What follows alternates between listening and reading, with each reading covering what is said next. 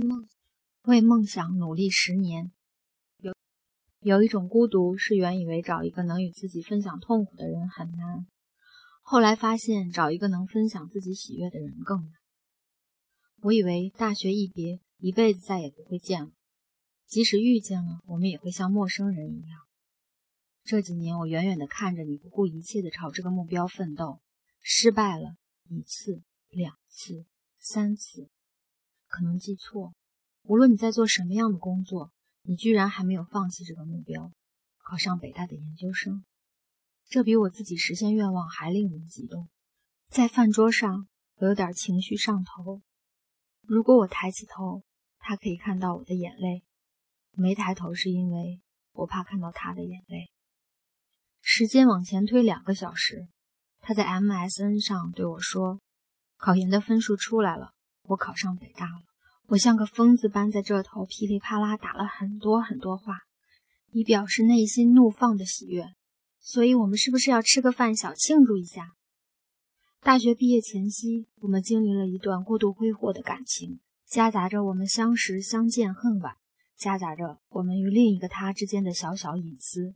夹杂着我们对彼此骄傲的厌恶，以及多多少少任性少年的自我情绪，还有错了也不会后悔的坦荡，抱着将青春耗尽的念头，呼啸着交往，呼啸着放弃。和他再联系时，已经是六年之后。期间几年，他在时尚界有出色的表现，也难免常常被人提到。我总是轻描淡写的谈起，好像和他并不熟悉。印象里，他在临行去北京和我交流的最后一次内容是：不要做电视这般低等人的工作，你永远无法超越自己。当自己花了大学四年时间才建立的人生理想被这样践踏时，我以为自此一别后，一辈子也许不会再见。即使遇见，我们也会像陌生人一般。毕业前夕，时间如果再倒推两年或者一年，我们的关系不至于这么僵。那时他是整个大学校区里最受瞩目的身影，顶着“百年难遇贵族王孙”般的气质的称号，总是一个人走在木兰道上，偶尔会有一个小个子与他并肩在一起走。我还记得那个小个子的外号叫超人。后来我们也常常三个人在一起，我给他开中文必读的书目，他给我列英文的要点。超人常常一个人走神，说受不了这种古怪的气氛。后来临近毕业，我们突然同时说：“我想考研。”他的目标是北大，而我是北影。我觉得他太想成功，他觉得我太想附庸风雅。但既然定了目标，那就努力吧。周围人听了都很诧异：两个每天潇洒的无所事事、让所有人羡慕嫉妒恨的浪荡少年，居然要考研。于是我和他统一口径：我们考研是为了提高研究生整体的外观水平。天知道我当时怎么会说那么不要脸的话！我发挥了一贯无厘头的作风，在填写考试外语语种时，错填成了俄语。于是大多数填写英语的人继续用功，包括他，而我又开始变得无所事事，准备大四毕业就工作吧。第一年他考的是法学，没考上，然后决定去北京继续考。那时我们的关系已经好到，或者淡到。可以肆意评论。我说太想成功，太过幻想，不是一件好事。而当时我也不过正拿着九百块的工资，朝七晚十二的拼命工作。这几年间，就我所听到的，他考了三次，这次换成了 MBA。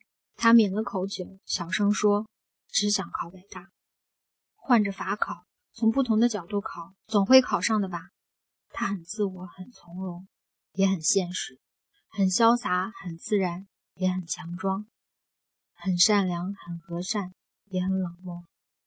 来北京的时候很惨，做着一个月八百块的律所工作。第一次去金鼎轩吃饭，打伞的保安说他工资是八百块，还包吃包住。我回去就把工作辞了。我不知道你这些年做着什么，也不知道自己喜欢什么，我只能选择努力工作。而考上北大的研究生是无所事事的大学四年时光定下的唯一目标。如果要说追求，这几年无非就是为了这个。嗯，四十岁还要读博。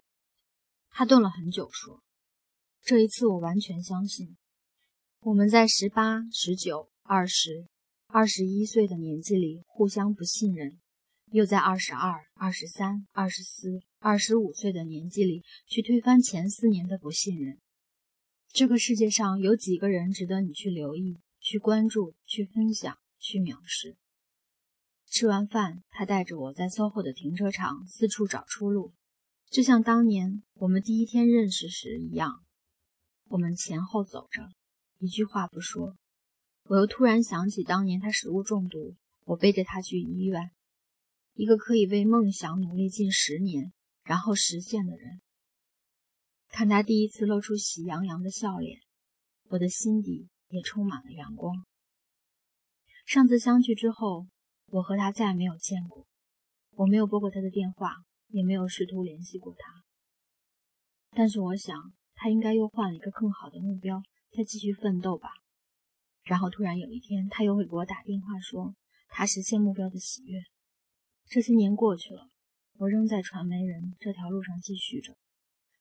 想起毕业时他说做传媒是一个低人一等的职业，那时我觉得愤怒。现在突然觉得他说的也有点道理，只是我们花了太多的时间来明白彼此说的东西了。但好在我们都没有关上自己的那扇门。等到哪天突然想起来，寻回多年前的那个巷子的入口，一样还能找到彼此。因为你见过我最糟糕、最幼稚的一面，所以我的何种成绩都应该会让你觉得喜悦吧。二零一四年二月七日。